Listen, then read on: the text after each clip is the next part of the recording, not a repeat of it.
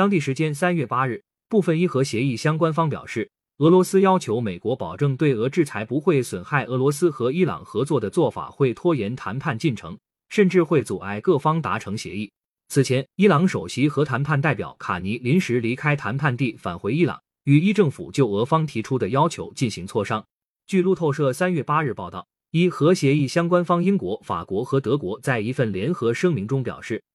达成伊核协议的窗口期即将关闭，各方应就一些关键问题做出决定，以便尽快达成一致。俄罗斯此时加码并不利于谈判进程。法国外交部发言人勒让德表示，各方已非常接近达成协议，但法国担心拖延谈判进程可能会让谈判前景再生变数。日前，俄罗斯外长拉夫罗夫表示，西方因俄乌冲突对俄实施的制裁已经成为伊核协议的绊脚石。俄罗斯希望与伊朗的贸易、投资和军事技术合作不因制裁而受到任何阻碍，并要求美方就此作出书面保证。一名伊朗高级官员对此回应称，伊朗有必要完全了解俄方的要求。如果俄方的要求仅与伊核协议有关，那么各方努力找到解决办法并不难。但如果俄方要求美方做出的书面保证不只限于伊核协议，那么事态将会变得复杂。三月七日。伊方代表卡尼临时离开谈判地奥地利维也纳，返回伊朗，就俄方要求与伊朗政府进行磋商。